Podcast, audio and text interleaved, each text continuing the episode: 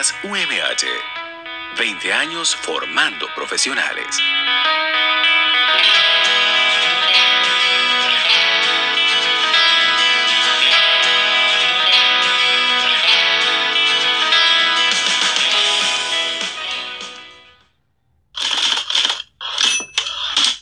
Año 2022. Una historia de superación dentro de la UMH. Javier Ramos es un joven que llega a la Universidad Metropolitana de Honduras el 1 de julio del año 2023. Él anteriormente laboraba como ayudante de soldadura en una construcción, pero esta misma cerró y él quedó sin empleo. Los caminos de la vida lo llevaron a una oficina de la UMH donde él buscaba la oportunidad de un empleo.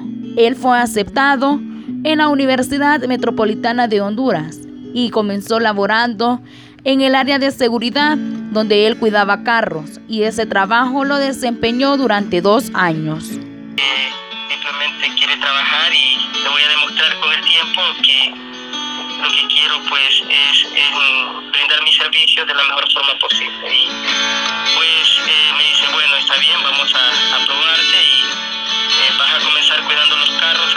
La comunidad estudiantil fue creciendo y las autoridades de la universidad decidieron alquilar otro edificio. Vivieron nuevos cambios para la universidad y cambios y retos para la vida de Javier.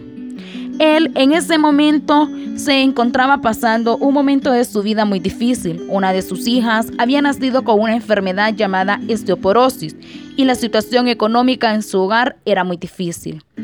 En esos cambios de la universidad, a él lo iban a despedir. Claro, porque la universidad había decidido contratar otra empresa de seguridad.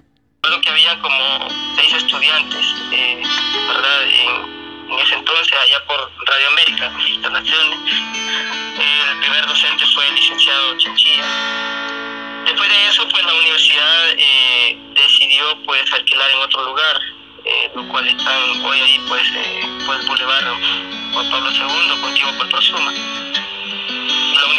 pues eh, la rectora Rosario Duarte, al darse cuenta de lo sucedido en su hogar, decide alzar su voz ante las otras autoridades universitarias y deciden no despedir a Javier, pero le ofrecen otra oportunidad de empleo y era en el área de mantenimiento.